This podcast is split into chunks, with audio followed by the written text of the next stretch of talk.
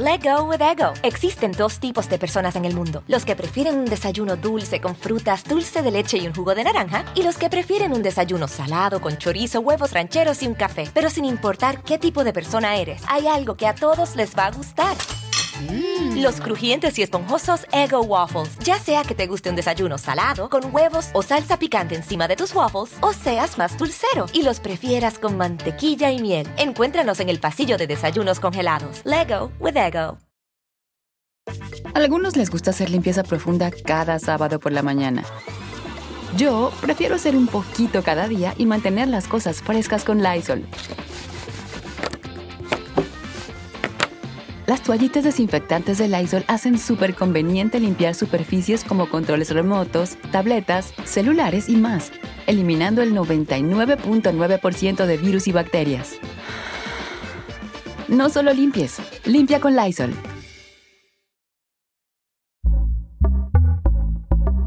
Pitaya. Hola, ¿qué tal? ¿Cómo les va? Bienvenidos. Es un gusto saludarlos. Mi nombre es Felipe Cruz y efectivamente, como se los había dicho en un principio, hoy vamos a platicar de uno de esos pocos actores. Poquitos nos quedan, ¿eh? Hay que decirlo y hay que reconocerlo.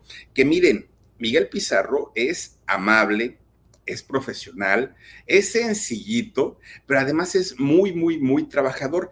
Hay quien dice, hay quien dice que Miguel Pizarro no es buen actor, como que dicen que exagera mucho, hay a quienes no le gustan y digo, finalmente, pues de eso se trata también la vida, ¿no? Eh, no siempre tenemos que pensar lo mismo o estar de acuerdo en todo, pero hay personas que dicen, no, ese Miguel Pizarro solamente se hizo famoso desde que atentó contra su vida y en realidad pues lo que hace no es tan bueno. Lo, que sí hay que decir es que fíjense que este muchacho, Miguel Pizarro, en realidad ya era famoso antes, antes de este incidente de atentar contra su propia vida. Él ya había hecho telenovelas, eh, ya había salido en, algunos programas y no necesariamente fue el hecho de, eh, pues, el escándalo que se hizo por esta situación. Fíjense nada más, Luis Miguel Pita Gómez es el nombre real de eh, Miguel Pizarro. Él, además de ser actor, fíjense que también es productor, sobre todo de teatro, pero qué tal que también era cantante, ya no lo es, pero oigan, como cantante, pues digamos que es mejor actor, la verdad es que sí. Yo no sé si hubiera podido hacer una carrera importante como cantante porque, pues no, como que algo le fallaba. A lo mejor, ¿saben qué era? Que iba muy adelantado a su época, con el look que utilizaba, con el peinado que utilizaba, salía a cantar de lentes oscuros, fíjense nada más, y pues eso, en, hoy los reggaetoneros lo hacen todo el tiempo, pero en aquellos años cuando Miguel salía, y que ni siquiera se hacía llamar Miguel Pizarro, en ese entonces era presentado como Miguel Pita, ese era el, nombre artístico que utilizaba. ¿Saben quién lo presentaba y lo sacaba mucho en sus programas?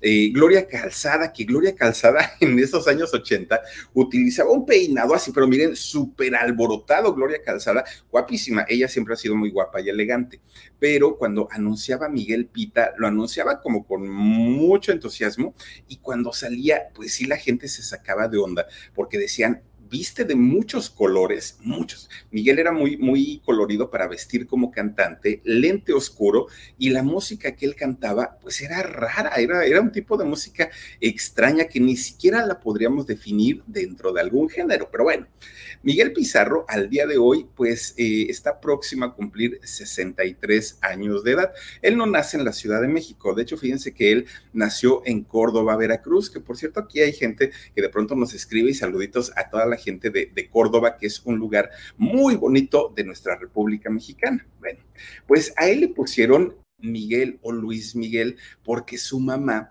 era fan de Hueso Colorado de Luis Miguel Dominguín le encantaba, padre de Miguel Bosé, por cierto, y le encantaba el torero, que el torero, recordemos que muchas veces se habló que había sido el culpable de que Miroslava, Miroslava, la guapísima actriz checa de los años 50, se había quitado la vida por eh, él, ¿no? Pues que estaba muy enamorada de Luis Miguel Dominguín y que pues no le hizo caso cuando se casa con la madre de, Miguel Bosé, con doña Lucía, pues no le había gustado mucho a Miroslava y se había quitado la vida. Ya después dijeron que no, que en realidad había sido por Don Cantinflas. Ya después dijeron que tampoco, que en una de esas y hasta por Ninón Sevilla. Entonces, bueno, ya fue otra historia.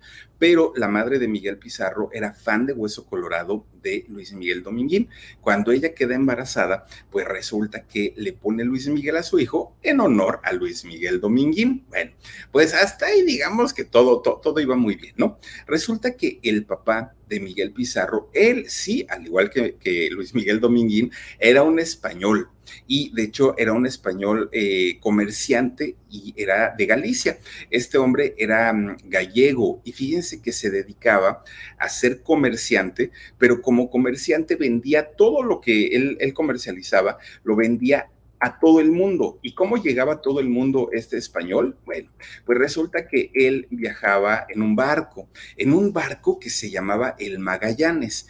Y el Magallanes eh, fue un barco además muy conocido, porque en ese barco mucha gente, mucha, cuando empieza la, la guerra civil española, en ese barco, en el famoso Magallanes, viajaron de España a otras partes del mundo, exiliados, eh, salieron de, España para buscar oportunidades en lugares donde no hubiera conflicto, donde las cosas estuvieran más calmadas y buscando, obviamente, pues un bienestar para, para sus familias. Bueno, pues resulta que en este barco, el, Magallanes, que es donde trabajaba el padre de Miguel Pizarro, resulta que un día la mamá de, de Miguel tuvo que hacer un viaje porque iba a comprar unas cosas. Y entonces, pues era un viaje largo, de hecho, iba a viajar a España. Pues dijo, pues el barco me cobra menos, hace como 30 días, pero pues no importa, no llevo prisa, dijo ella. Entonces compra su boleto en el Magallanes y se sube al barco. Y arriba del barco, oigan, conoce a este señor español que era eh, comerciante. Y entonces, pues empiezan a platicar. Esa plática que además fueron días y días y días para poder llegar a España desde México. Pues todo ese tiempo, este comerciante se encargó de seducirla, ¿no? Pues de romancear con ella, le hablaba bonito, pues todo, digamos que estaba muy, muy, muy tranquilo con ellos. Imagínense nada más el escenario, la, el mar, el sol, el barco, bueno, todo se prestaba como para, como para el romance. Y entonces eh, terminan ellos ya en algo muy formal dentro del viaje. Cuando llegan a España, viajan a Madrid y allí en Madrid se casan, fíjense nada más. Ahora sí que ellos, pues, pues a lo que iban, llevaban hasta cierto punto prisa, ¿no? Pero pues ellos estaban muy, muy, muy contentos. Ya casados, eh, tienen a cuatro hijos. De hecho, uno de ellos, de nombre José, Maritza, Luis Miguel o Miguel Pizarro y Javier, fueron los cuatro hijos de este matrimonio. Se regresan a México. Bueno, cuando regresan a México se establecen en Córdoba. De hecho, eh, pues la mamá de, Miguel vivía ahí, ¿no? Ahí, ahí había vivido toda su vida. Resulta que regresan a México, se establecen ahí en Córdoba y cuando lo recibe el suegro, eh, el abuelo de Miguel, imagínense el coraje que hizo de ver a su hija que regresaba casada, pero además, pues que no la había avisado, o sea, todo había sido pues de, de, rápido. Y el suegro le lee la cartilla al español, le dijo, oye, lo primero que te quiero decir es que yo sé, yo sé que todos los marinos tienen un amor en cada puerto, pero aquí no te vas a andar con esas payasadas, ¿no? Aquí me respetas y respetas a mi hija, porque yo no te voy a soportar que andes por allá de, de, Coscolino. Bueno, pues entonces el suegro le dice, mira, vamos a hacer una cosa, te voy a ayudar a que pongas un negocio aquí en Córdoba para que dejes tus viajecitos en barco y ahora te enfoques 100% a mi hija, ¿no? Y a tu familia. Y entonces, pues el español dijo, está bien, ¿no? Ya me quedo aquí, ya me estabilizo y sí, pusieron su, su negocito. Los chamacos eran los más felices del mundo, porque aparte de todo, imagínense vivir en Córdoba, que, en esos años, hoy es una ciudad, pero en esos años era un pueblito, era rural, estaba muy bonito, mucho, bueno, sigue muy bonito Córdoba todavía, ¿no? Pero era, era un lugar tan mágico, tan bonito, y los cuatro chamacos que además estaban en escalerita, uno después del otro, estaban felices de la vida. Ellos eran pues, pues como niños jugando entre la tierra, jugando entre las milpas.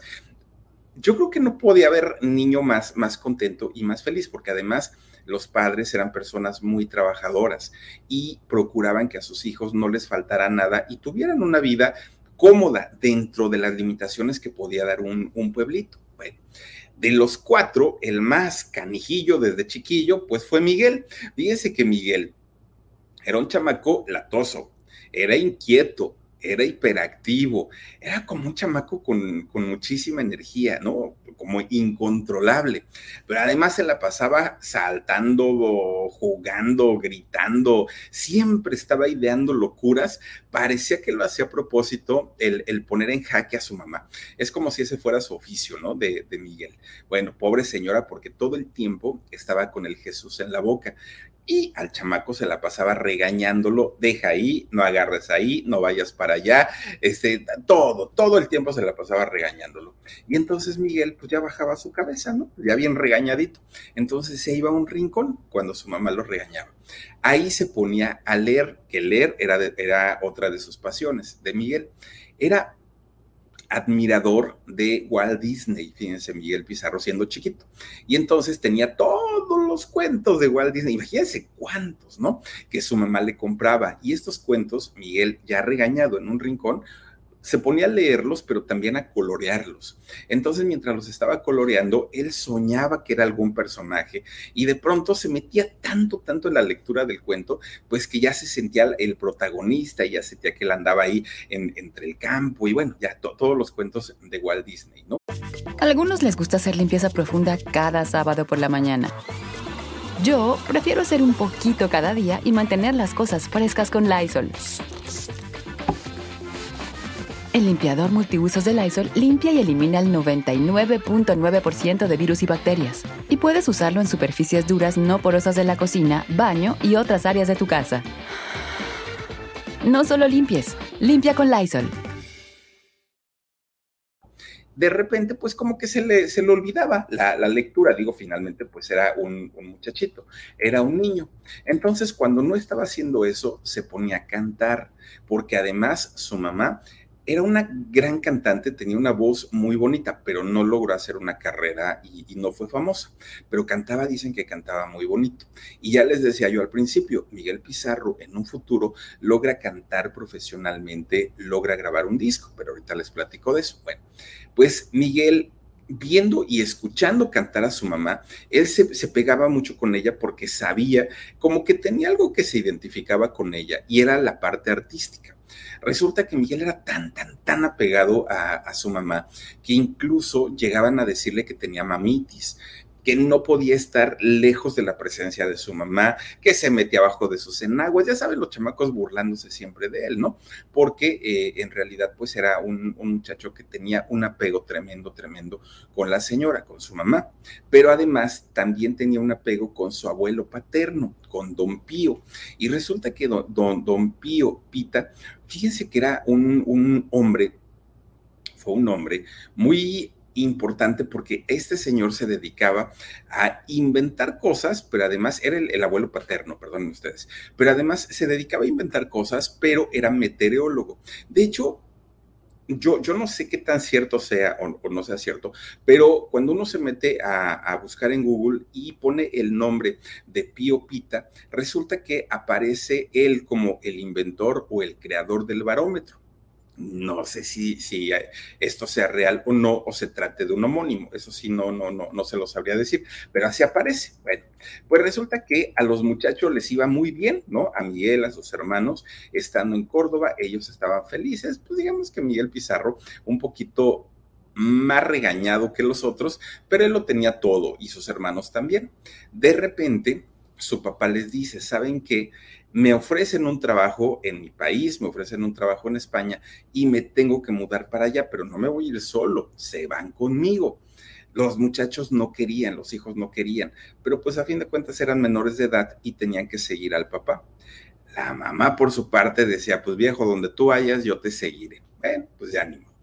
Pues se van para, para España. Allá en España, Miguel pues prácticamente llega de 8 años, más o menos, y se queda hasta por ahí de los 12 más o menos. No, más, más, eh, de, más edad se queda. Pero bueno, cuando él cumple nueve añitos, fíjense que de repente su mamá comienza a enfermar. enfermaba y se quejaba mucho de, que le dolía el cuerpo y le dolía el cuerpo. Y entonces su papá lleva a la señora con, un médico. Este médico le dice que la, el estado de salud de la señora era de gravedad, no era cualquier cosa, no era cualquier enfermedad. Cada día que pasaba, la señora se consumía más, cada día que pasaba, eh, batallaba más para hacer sus actividades, hasta que llegó el momento en el que la señora pierde la vida. Lo que ella tenía era cáncer, fíjense nada más. Y con, con este cáncer, pues fue agotador no solo para ella, para toda la familia y el desgaste emocional para los hijos fue muy grande, mucho, mucho, muy grande, porque además ellos no sabían qué era lo que tenía. El papá sí, pero los hijos no. Y entonces solo veían que su mamá se ponía mal y tenía crisis y eh, se ponía mal otra vez y no entendían qué era lo que pasaba. Cuando la señora murió, eh, Miguel Pizarro tenía tan solo 12 años y el golpe fue tremendo para toda la familia, no nada más para, para Miguel.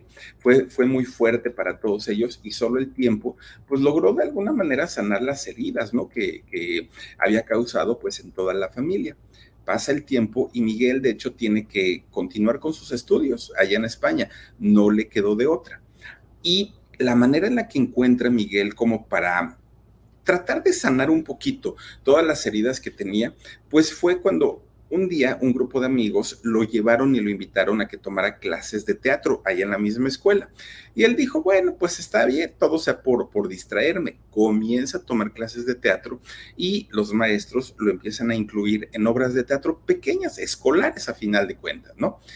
Pues así se la pasó durante algún tiempo, pero en todo, ese, en, todo ese tiempo no dejaba de extrañar a su mamá, pero extrañaba también su, México, extrañaba su país, que se había ido pues siendo muy chiquito, pero extrañaba todo, ¿no? Porque además decía, quiero regresar a la casa donde yo crecí y me creció mi mamá, quiero regresar a donde yo jugaba con mis hermanos, y todo el tiempo estaba con, con esa situación se le cumplió y se le hizo realidad cuando él tenía 21 años. A los 21 años dijo, ¿saben qué? Ahí nos vemos. Yo me tengo que regresar a mi casa y pues allá ya veré qué es lo que voy a hacer. Llega y fíjense ustedes que se establece exactamente en el mismo lugar de donde había salido cuando era niño, allá en Córdoba llega finalmente allá y dijo, ¿y ahora de qué voy a trabajar? No conozco a nadie, la gente que, que, yo conocí cuando era chiquito ya creció, algunos ya ni están, ¿qué voy a hacer? Muy, muy, muy preocupado pero Miguel tenía un as bajo la manga. Resulta que él desde muy pequeño, cuando estaba en la escuela, era buen dibujante, era buen pintor y sabía perfectamente la mezcla de colores, las combinaciones, las texturas, todo lo que conoce un pintor, él lo sabía y lo conocía. Empieza a hacer sus obras y miren, dicen que, que malo, malo no es él comienza a vender sus pinturas a la gente que él todavía conocía o con quienes tenía contacto y de esa manera pues se pudo mantener durante algún tiempo. El problema pues es que vivía al día y no, no podía planear absolutamente nada porque lo que ganaba o era para pagarlo, o era para comprarse sus alimentos, o era para pagar la renta. Así se la vivió durante mucho tiempo. Bueno, él entonces se queda pensando, cuando yo estaba en España tomé clases de teatro Dijo él. Probablemente si yo siga por ese camino, a lo mejor puedo combinar el ser actor con el ser pintor. Y si logro hacer esto, pues me, me puede mejorar la economía y a lo mejor dejo de batallar un poquito. Pero él decía, bueno, ok, voy a ser artista, pero en Córdoba pues, ¿qué voy a hacer aquí? No hay obras de teatro, no hay, no hay industria, ¿no? De, del entretenimiento.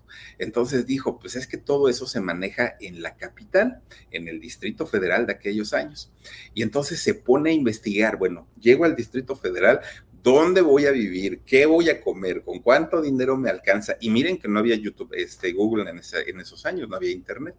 Y dice, eh, hasta que encuentra la escuela de actuación de Televisa, que no tenía mucho que, había, la habían abierto. Y entonces cuando él se propone viajar al Distrito Federal, dijo, mi único objetivo va a ser entrar al CEA, al Centro de Capacitación Artística de Televisa. Bueno, no, no iba becado, no iba así como, como con las facilidades que mucha gente llega. Entonces, cuando viaja finalmente, agarra su ADO, ¿no? Su, su camión, llega al Distrito Federal y cuando lo primero que hace es ir y presentarse en Televisa, lo que le sacan es una lista de costos de inscripción, de mensualidad, de, este, ¿cómo se llama? Materiales, de quién sabe qué listota le sacaron de todo lo que tenía que invertirle a su educación artística. Y Miguel dijo, no, imposible, este dinero que me están pidiendo por mes, no lo gano ni en un año, ¿para qué me hago tonto? Dijo él, pues ya ni siquiera voy a buscar renta, ni siquiera voy a buscar nada, pues ya, o sea, no, no, no, no hay forma, no hay manera. Y entonces muy triste, Miguel Pizarro se da la vuelta y se regresa a la terminal de autobuses y regresa para, para Córdoba. Dijo, no, pues es que no, no, no, no hay manera. Entonces, cuando llega a Córdoba, fíjense que habla con su hermano José y le dice, oye José, pues es que fui para allá, para, para México, y pues hice mi casting, mi prueba, me dijeron que sí tenía posibilidades, pues me revisaron de todo a todo, y, dicen los maestros que sí, pero me cobran un dineral, pero dineral por estudiar ahí, y no tengo. Entonces, pues ya mejor me vengo para acá, aquí yo ya veré de qué, de qué trabajo, qué hago, y pues no sé, ahorita de, de, de momento te puedo decir que estoy muy triste porque yo fui con otra idea, pero pues no se va a poder. Entonces José se queda pensando, pero mi hermano sí tiene talento, porque si no, pues lo hubieran dicho definitivamente que no. Fíjense que José le dijo, mira, no te preocupes, regrésate, vete para México. Yo me pongo, bueno, estaban en México, pero a la Ciudad de México, ¿no? Yo me pongo a trabajar, le dijo José, y todo lo que gane, hermano, todo lo que gane, te lo voy a mandar hasta que termines tu escuela. Cuando ya la hayas terminado, ya yo me desentiendo de A algunos les gusta hacer limpieza profunda cada sábado por la mañana. Yo prefiero hacer un poquito cada día y mantener las cosas frescas con Lysol. Las toallas desinfectantes Brand New Day de Lysol hacen súper conveniente limpiar superficies como controles remotos, tabletas, celulares y más, eliminando el 99.9% de virus y bacterias, con una fragancia que lleva tus sentidos a un paraíso tropical. No solo limpies, limpia con Lysol. Y le dijo Miguel, no, ¿cómo crees que me voy a ir yo y de, haciéndote trabajar? Ándale, vete. Incluso vaciaron el ropero de José, ¿no? Lo, donde tenía guardada su ropa, y le dijo, llévate todo lo que necesites. Déjame sin ropa, no te preocupes, no pasa nada. De verdad, de verdad, llévate todo y vas a ver, yo confío en ti y sé que vas a lograr ser un gran actor. Bueno, pues ahí tienen que Miguel Pizarro, con toda la ilusión del mundo, pero además con todo el apoyo ahora sí de su hermano, se regresa, se inscribe al CEA, comienza a tomar clases, busca su, lugar para, para, vivir. Y el problema, mucha gente dice, ay, es que ¿por qué no trabajan mientras estudian? El problema del CEA es que son tantas clases que les dan que entran muy temprano y salen muy tarde, ya no les da tiempo. Y además tienen que llevar ensayos, tienen que llevar eh, pues alguna obra también ya montada, algunos fragmentos, en fin, es mucho trabajo, por eso es que los estudiantes, la gran mayoría están becados y los que no, pues es porque tienen posibilidades económicas. Bueno. Ya estando en el CEA, Miguel comienza a relacionarse, ¿no? Con, los chavos que estaban ahí mismo en esa generación. Y miren, todos soñaban o con ser cantantes o con ser actores, la gran mayoría. Y obviamente, pues Miguel estaba dentro de ese grupo, porque Miguel no iba precisamente por convertirse en el mejor actor, no, Miguel quería cantar. Ese era su sueño, ¿no? Porque recordaba mucho que su mamá tenía una bonita voz. Miguel lo que hace ya estando en, México, en la Ciudad de México, entra al Festival de Valores Juveniles, que en esos años se llamaba Valores Juveniles Bacardí y Compañía. Ese era el nombre real, porque pues, era un, un programa patrocinado por este ron. Resulta que ahí en este concurso entra y participa con una canción que se llama ¿Qué mujer? Que si ustedes la buscan ahí en el YouTube, la van a encontrar. ¿Qué mujer con Miguel? Ah, pero se, se hacía llamar Miguel Pita, no Miguel Pizarro. Y entonces entra Miguel, canta esta canción. Bueno, de, verdad, es que no hay forma, no hay forma en la que podamos decir cantaba pop, cantaba balada, cantaba, no había ritmo, o sea, que, que pudiera definir el estilo de, de, Miguel Pizarro. Era muy raro, era como un tipo Miguel Bosé, pero muy adelantado a su tiempo, ¿no? Adelantado a su época. Bueno, pues resulta que a pesar de los pesares y de que no era como que el mejor cantante, ni llevaba el mejor look para ese tiempo, hoy hubiera triunfado, pero, pero en aquel momento pues sí se vestía como que muy muy, raro, muy, muy extravagante, dirían por ahí. Bueno, pues como tenía el apoyo finalmente de una televisora, que era, que era Televisa, fíjense que lo invitan a siempre en domingo. Que recordemos que Raúl Velasco pues no invitaba a cualquiera, no le gustaban, pues imagínense si a Talía le dijo corrientita que no se podía esperar cualquier otro, pero Miguel tenía una ventaja, era güerito. Entonces, al ser, al ser güerito, pues Raúl Velasco dijo, ah, tú sí entras en mi, en mi círculo, y hasta eso lo recibió muy bien. Ya, ya, cuando hace su presentación Miguel Pizarro, ahí en Siempre en Domingo, lo vio San Luis de Llano. Ya saben, este hombre que no hace nada. Ah, ya no vamos a decir tantas cosas. Bueno, pues resulta que Luis de Llano lo ve y le dice, oye, chamaco, pues tienes algo. Yo no sé qué sea, pero tienes algo. Me comprometo así, pero mira, te lo, te lo juro por Dios que me voy a hacer tu manager, porque sí, tienes talento y vas a hacer una carrera muy importante. Obviamente Luis de Llano no le, no le cumplió, ¿no? No, nada más se lo dijo por decírselo, pero no le cumplió. Bueno, pues resulta que Miguel Pizarro estaba decidido a hacer su carrera como, como cantante. Él estaba feliz ahí, ¿no? Ya, ya con su, con su disco y todo pero de repente un día, pues estaba en un intermedio de las clases de ahí y estaba platicando con sus cuates, ¿no? Con sus amigos que había hecho ahí, cuando de repente van pasando dos señores, trajeados ellos, van pasando y cuando ven a Miguel se regresan y se quedan viendo a todo el grupito de, de estos muchachos que estaban ahí. Resulta que los, compañeritos de Miguel se empiezan a poner muy nerviosos, mucho, muy nerviosos, pero Miguel no entendía por qué. Ya, pues quién sabe quién será, a lo mejor es el dueño de Televisa o quién sabe quién será. Estos dos personajes saludan a todo el grupito que estaban ahí, pero especialmente a Miguel, que a Miguel lo saludaron como con mucha familiaridad. Y de repente le dijeron, oye, ¿no quieres trabajar? Te ofrecemos trabajo, ¿no? Nosotros, este, pues, pues, estamos buscando muchachitos y esto y lo otro. Y Miguel le dijo, todo nervioso, porque pues veía que los demás estaban nerviosos, le, este Miguel le dijo, oigan, es que saben que a quien sea, pues tenemos firmado un contrato y además nos prohíben trabajar como actores antes de graduarnos, no podemos hacerlo. Pero muchas gracias, le, les dijo Miguel. Y entonces estos señores se quedaron viendo así como con mucha gracia y eh, le dijeron, mira, ni te preocupes, si ese es el problema, olvídate, nosotros lo resolvemos.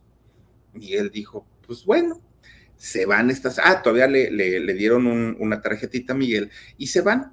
Y entonces los amigos le dijeron, Miguel, ¿cómo se te ocurre decirles, de, decirle que no? Pero por supuesto que tenías que aceptar. Pues, pero ¿por qué? Decía Miguel, ¿no? Pues nada más me ofrecieron trabajo, pero pues ya les dije, ¿qué tal que es un cuatrote que me están poniendo y al ratito hasta de la escuela me corren? No, hombre, no, ¿a poco no los conoces? No, dijo Miguel, no, la verdad no. Pues era nada más ni nada menos que Pedro Damián y Carlos Sotomayor, productores de, muchos años, ¿no? De, Televisa, que Pedro Damián, pues recordemos que es el, quien hace telenovelas de corte juvenil, y resulta que y ya con esa referencia, Miguel agarra la tarjetita y dijo, pues entonces sí voy a verlos. A algunos les gusta hacer limpieza profunda cada sábado por la mañana. Yo prefiero hacer un poquito cada día y mantener las cosas frescas con Lysol. Las toallas desinfectantes Brand New Day de Lysol hacen súper conveniente limpiar superficies como controles remotos, tabletas, celulares y más, eliminando el 99.9% de virus y bacterias, con una fragancia que lleva tus sentidos a un paraíso tropical. No solo limpies, limpia con Lysol. Fue a la oficina de, Pedro Damián y ya le dijo, oiga, pues perdóneme, pero pues yo no sabía quién era usted. Ahora sí ya me enteré, entonces pues dígame en qué le puedo servir él lo invita a trabajar a una telenovela que se llamó Pasión y Poder. Esta novela salió por ahí del 88, 89 más o menos. ¿Saben quién sale en esa telenovela con Miguel Pizarro? Paulina Rubio. Paulina Rubio, la cantante, salió ahí, ¿no? Pues ya sabemos, de la niña rica, de la niña bonita y todo el rollo. Pues con Paulina eh, empieza a trabajar Miguel Pizarro y obviamente al, salir ya en televisión, que para esa época quienes salían en televisión, bueno, eran pues prácticamente ídolos, ¿no? Porque no cualquiera, no cualquiera tenía la posibilidad de salir en, televisión. Pues resulta que ese, eh, esa telenovela marcó el inicio de una carrera que iba a cambiar para siempre su vida.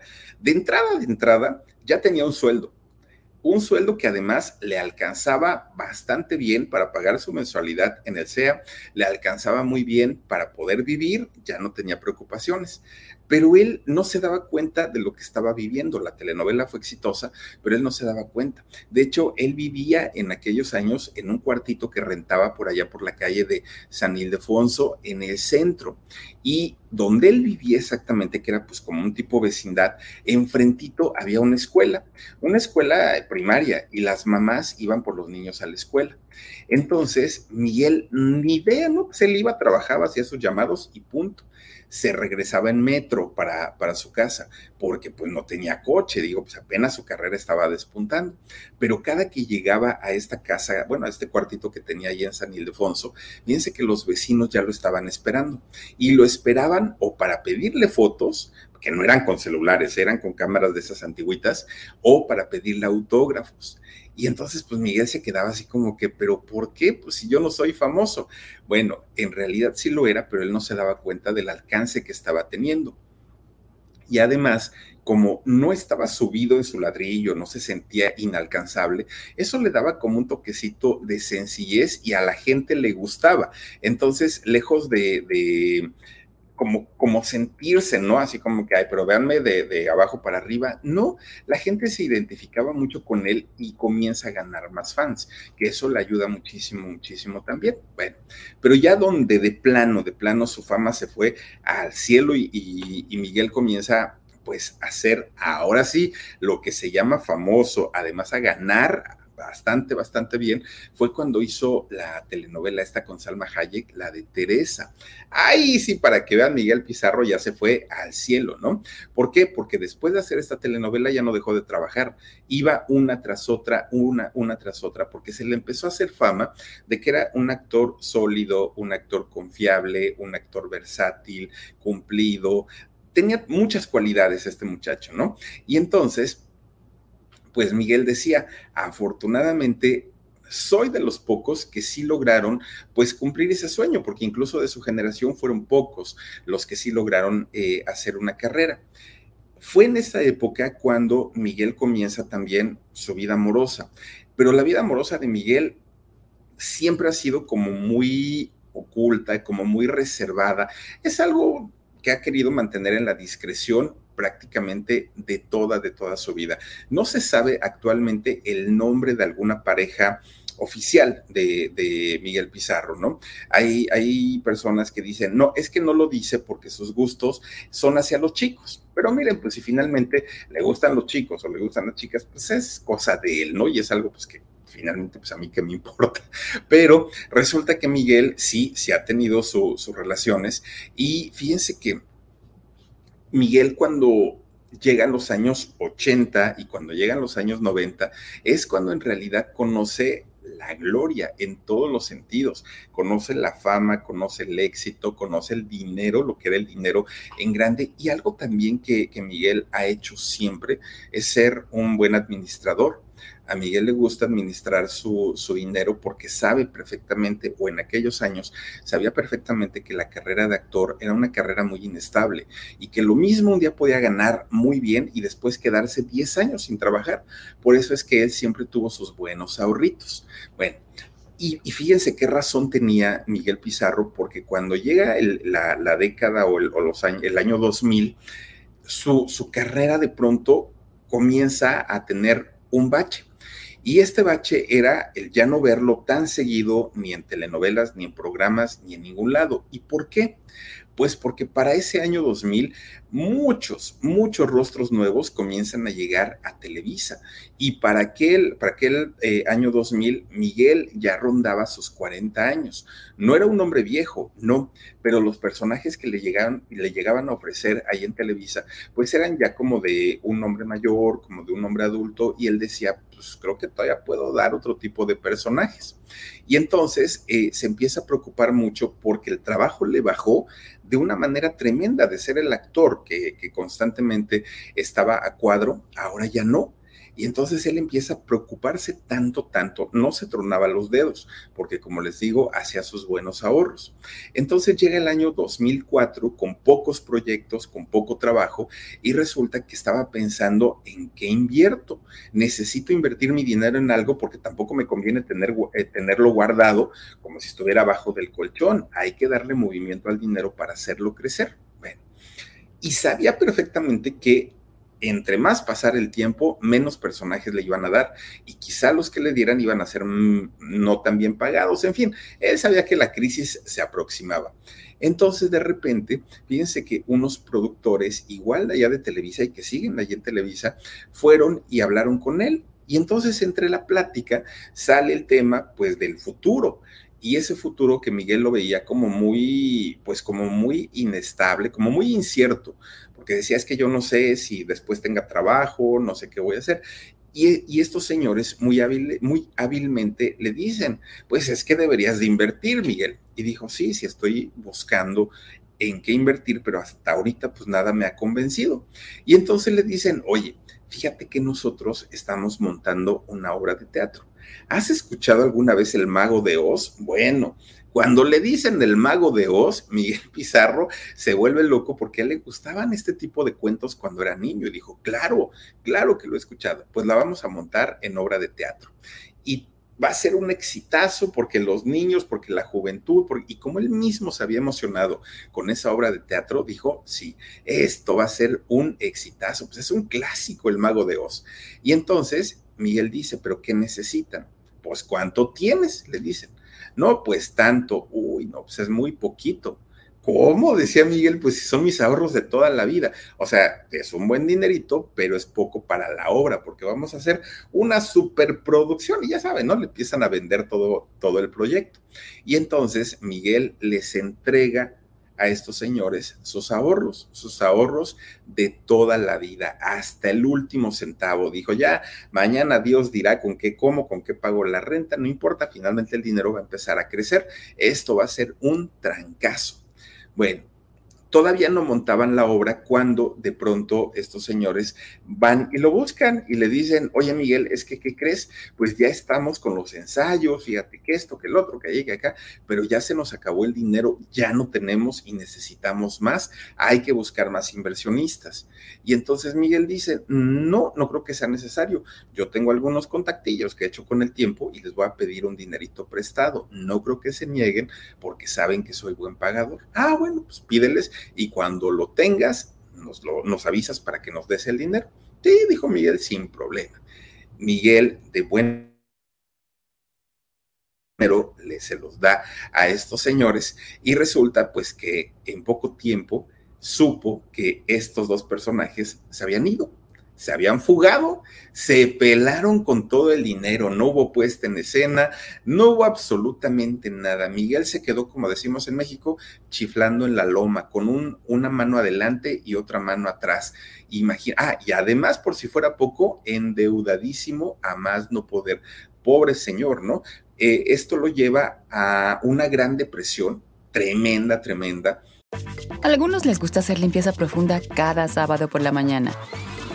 Yo prefiero hacer un poquito cada día y mantener las cosas frescas con Lysol. El limpiador de inodoros de Lysol ofrece una limpieza 2 en 1 al desinfectar el inodoro y el cepillo y eliminar el 99.9% de virus y bacterias. No solo limpies, limpia con Lysol. Y se refugia en el alcohol comienza a beber de una manera desmedida. ¿Por qué? Estaba triste, estaba sin trabajo, estaba sin dinero, estaba deprimido y además había caído en las garras del alcohol. Imagínense nada más. Bueno, así se la llevó un buen rato Miguel Pizarro. Estuvo en esa, en esa situación. De repente llega el 14 de febrero. Y vayan ustedes a saber si además de eso, pues a lo mejor algún romance fallido llegó a tener en aquel momento, porque fue justo un 14 de febrero del año 2004 cuando estado, eh, estando Miguel ahí en su departamento, toma algo filoso y se corta las muñecas. Y imagínense ustedes, ¿no? Resulta que los vecinos del edificio donde, donde, vivía Miguel se dieron cuenta que algo raro pasaba ahí. ¿Por qué? Porque Miguel por las tardes siempre tenía su luz prendida, siempre, siempre, siempre. Pero esa tarde en, en particular, las luces eh, las había apagado Miguel para que no lo molestara a nadie. Entonces los vecinos comienzan a preguntarse, ¿estará bien? ¿No estará bien? Pues quién sabe. Lo que hizo hábilmente Miguel antes de, de esta cosa que hizo fue bajar el switch de la luz para estar tranquilito y que nadie lo, lo, pudiera ver. Los vecinos muy preocupados llegan, tocan a la puerta de Miguel, pero pues obviamente él no abría y no abría y no abría. Hasta que uno de los jovencitos de ahí del mismo edificio dijo, ah caramba, pues si quieren yo me voy a asomar allá arriba a la azotea porque hay un domo, un domo, un domo que daba hacia la parte de abajo de la casa de Miguel y desde ahí puedo ver. Cuando el chamaco se sube a la, a la azotea y se asoma por el domo, con una lámpara, resulta que ve a Miguel en el piso, tirado. Inmediatamente le hablan a la, a la, ambulancia, la ambulancia llega prácticamente de inmediato y fíjense que hasta eso pudieron pues eh, reanimarlo porque ya estaba bastante, bastante mal. Bueno, lo peor vino, creo yo, para, para el público cuando se supo la razón del por qué Miguel había tomado esta decisión tan, tan terrible y, y bueno, yo creo que para muchos de nosotros es impensable, pero para una persona que vive en esta situación, yo creo que es su única salida y su única alternativa. Y la razón que se supo, pues fue el fraude, el fraude del que había sido víctima, pero además también la falta de oportunidades que Miguel estaba experimentando en la televisión. No había oportunidades para actores como él. ¿Por qué? Porque Miguel estaba entre los 40 y 50 años, pero resulta que Televisa prefería o jovencitos para sus papeles protagónicos o personas ya grandes para personajes de abuelitos, pero como de señores maduros no, y en este caso a Miguel no le daban la, la oportunidad. Entonces, fíjense que productores comienzan ahí en Televisa como a decir, hay que ayudar a este muchacho, no puede ser que lo dejemos pues ahora sí que en, en el olvido. Y fue entonces como si por arte de magia fuera, le dan la oportunidad para salir en Rubí. ¿Se acuerdan ustedes de esta telenovela con Bárbara Mori, no? Bueno, pues sale ahí. Miguel, muy agradecido por el personaje, porque tenía trabajo, triste y todo lo que quieran, pero finalmente estaban dándole pues una segunda oportunidad, por lo menos en el trabajo. Pero, pues resulta que mucha gente empezó a decir, ay, pobrecito, pero qué bueno que ya le dieron trabajo, ¿no? Para que lo puedan ayudar. Es decir, ya la gente pensaba que Miguel tenía trabajo no por ser buen actor, no por haber hecho obras de teatro, no por haber hecho eh, otras telenovelas, sino que le estaban dando el trabajo como una manera de ayudarlo, de una manera de decir para que no se sienta mal y para que no lo vuelva a hacer. Bueno, además muchos de sus compañeros, muchos actores, se fueron en su contra. Y se fueron en su contra porque decían, esto no es justo, porque nosotros hemos trabajado, hemos hecho casting, este, nos hemos esforzado y resulta que este señor, solo por lo que hizo, le están dando trabajo. Y cuando se lo dicen a una persona que ya de por sí sus emociones están lastimadas y están heridas, no se encontraba bien, imagínense, pues lo derrumbaban a, Miguel cada que escuchaba este tipo de comentarios de que no era justo que él sí tuviera trabajo y los demás pues simplemente no.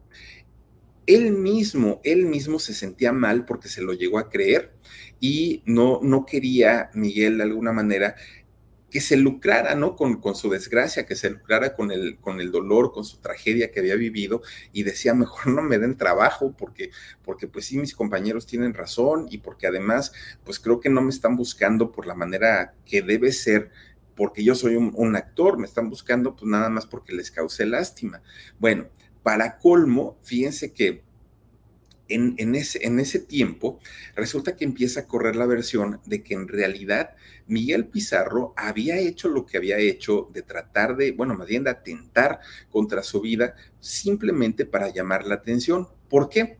Porque resulta que sale un periodista de, de esa época y dijo, a ver, vamos poniendo las cosas claras. Yo trabajo para esta revista y a esta revista llamó Miguel Pizarro para avisar lo que iba a hacer. Entonces mi jefe mandó a un reportero y lo puso como, como en guardia para que estuviera fuera de su casa y que notara cualquier cosa rara de, de Miguel Pizarro. Entonces, cuando Miguel apaga las luces de su departamento y posteriormente comienzan a llegar más vecinos, este reportero comienza a preguntar, ¿por qué están como asustados? Pues finalmente pues apagó sus luces y nada más.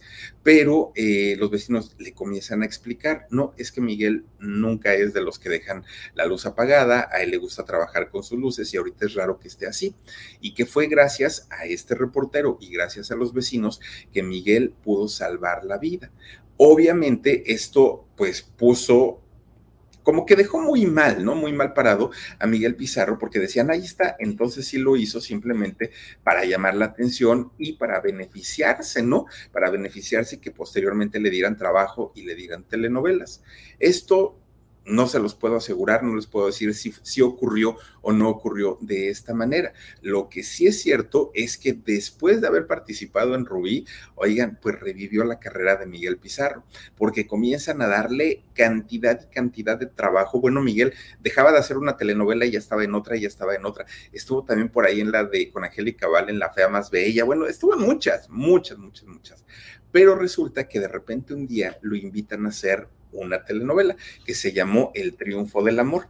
Cuando hizo esa telenovela eh, Miguel Pizarro, fíjense que él se ausenta del medio. Él dijo, me retiro, por lo menos durante un tiempo. Durante ocho años, Miguel Pizarro no estuvo presente en la televisión de México. Ocho años, fíjense nada más. En ese tiempo, ¿qué fue lo que hizo Miguel Pizarro? Bueno, ya les decía yo que sabe perfectamente administrarse, sabe hacer sus ahorros, se recuperó económicamente y ya con un buen ahorrito se fue a Córdoba, a, su lugar, ¿no? ahora sí que a su lugar de origen. Y resulta que ahí puso una escuela de actuación. En esta escuela de actuación, obviamente da clases de teatro, de expresión corporal, todo lo que tiene que ver con, con, el arte. Y ahí hace generalmente cursos de verano y cursos de invierno. Bueno, pues Miguel a partir de ese momento comienza a, intercalar sus actividades entre la actuación, pero también como maestro y director de su propia escuela. Además, fíjense que para ventaja de él, ahora sí que afortunadamente para él, lo vuelven a buscar de la televisión, por ahí que fue como en el 2019, si no estoy mal, y eh, fue contratado para ser médicos línea de vida ahí en Televisa. Con lo cual, pues obviamente, pues sobre todo a la gente que le gusta la forma de trabajar de, de Miguel, estaban muy contentos porque nuevamente, pues estaba cuadro, estaba en pantalla. Al día de hoy, Miguel está por cumplir 63 años de edad sabe perfectamente que la vida le dio una segunda oportunidad y el trabajo también, porque lo pudo recuperar.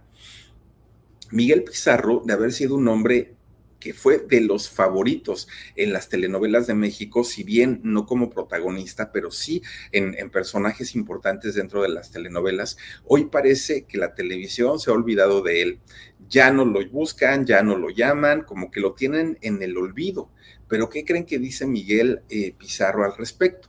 Dicen, si la televisión ya me olvidó a mí, pues yo también ya me voy a olvidar de la televisión. ¿Para qué voy a estar haciéndole al tonto? Además, si lo que pretenden ellos es que yo vaya a tocar las puertas y hacer casting y todo eso, eso ya lo hice. Lo hice cuando fui novato. Hoy pues creo yo que tengo una carrera que me respalda y no voy a ir a tocarle a un productor para que me dé trabajo porque él sabe cómo trabajo y creo que no, creo que no necesita más pruebas. Ahí están todos mis trabajos que he hecho, todos los proyectos que he hecho, y pues si ya no me quieren en televisión, me dedicaré a otra cosa. De hecho, esa otra cosa que hace Miguel son proyectos teatrales que está haciendo. Ahorita, bueno, al día de hoy tiene uno que se llama Todos Somos Hop, ese eh, proyecto que tiene, y fíjense que se está presentando, de hecho, en la capilla gótica de, de la Ciudad de México, y ese espectáculo de Todos Somos Hop va a estar eh, disponible, va a estar en cartelera hasta el 28 de mayo, o sea, ya que en tres días, ¿no?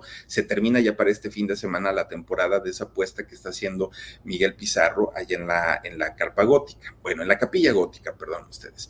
Fíjense, Miguel Pizarro ha hecho más de 30 trabajos en televisión, entre series y telenovelas.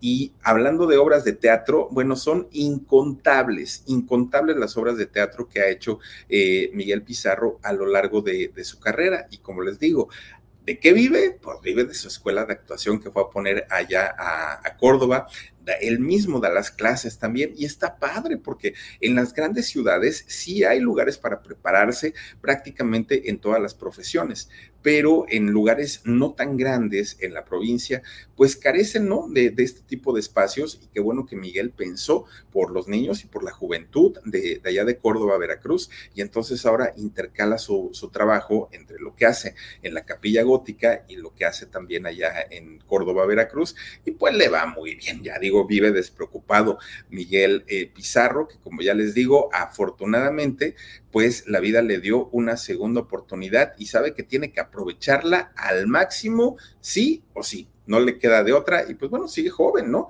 Miguel Pizarro, 63 años, está en edad todavía laboral, está en edad de trabajar y qué bueno que lo haga. Felicidades por él y pues ahí está la historia de este actor que fíjense cómo la vida nos puede cambiar en cosa de segundos. En cosa de segundos puede ser nuestra vida otra, de como la habíamos vivido ayer, pero bueno, pues hasta ahí está su historia. Le mandamos un abrazo a Miguel Pizarro hasta Córdoba, Veracruz. Por lo pronto, oigan, pues vamos a saludar a quienes esta noche nos han acompañado, lo cual agradezco mucho. Isadora Gatica dice, bravo por Miguel Pizarro, muchísimas gracias, Isadora, te mando besos. Gracias también por aquí a... Cavazos, Cavazos, dice, está guapote todavía a mucha gente le parece atractivo. Sí, sí, sí, cómo no. Morenita Cervantes Sol dice, ¿cómo se llama la escuela? Es la escuela de, artes de Miguel Pizarro. Es, es la, la, escuela que tiene. Leslie dice, Miguel Pizarro, gran actor, es buenísimo es bueno, pero cantando no lo, no, no lo era tanto. Moni eh, Magún dice, y no denunció a los que lo defraudaron. Fíjate que a Miguel una y mil veces se le ha cuestionado quiénes fueron y él no lo dice. Él dice que son personas muy importantes de Televisa, pero no, no, no, no. Ahora sí que no afloja el nombre. ¿Por qué razón?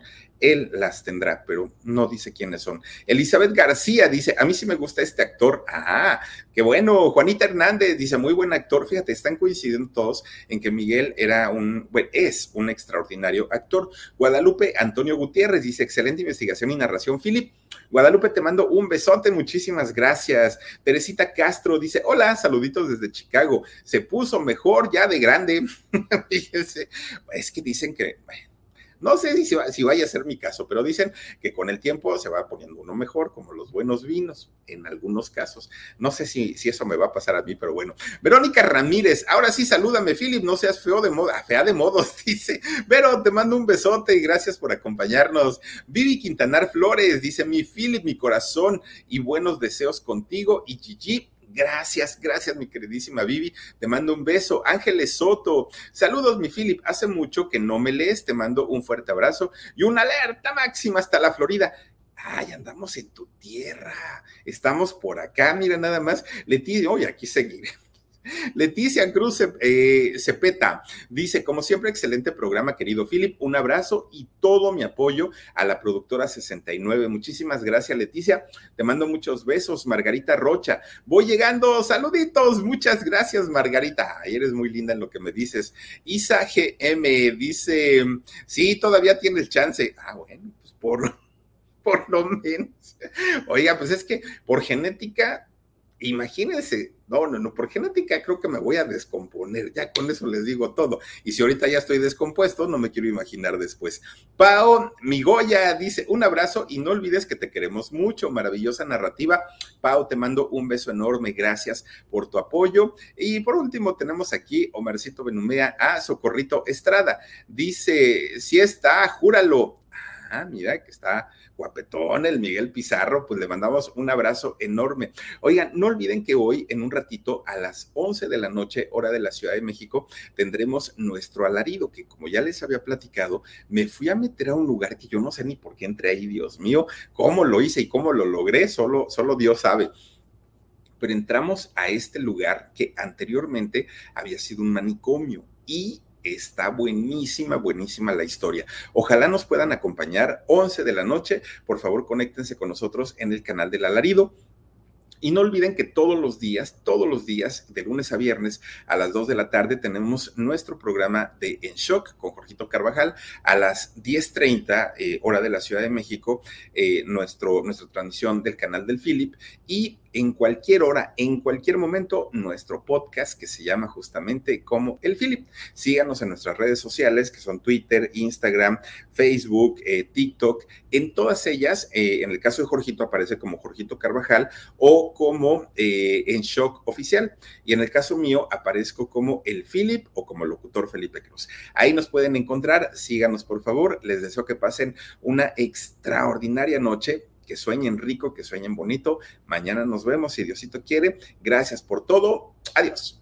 Let go with ego. Existen dos tipos de personas en el mundo: los que prefieren un desayuno dulce con frutas, dulce de leche y un jugo de naranja, y los que prefieren un desayuno salado con chorizo, huevos rancheros y un café. Pero sin importar qué tipo de persona eres, hay algo que a todos les va a gustar.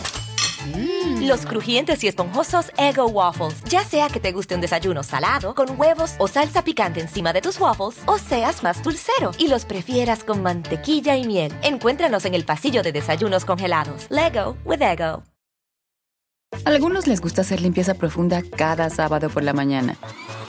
Yo prefiero hacer un poquito cada día y mantener las cosas frescas con Lysol.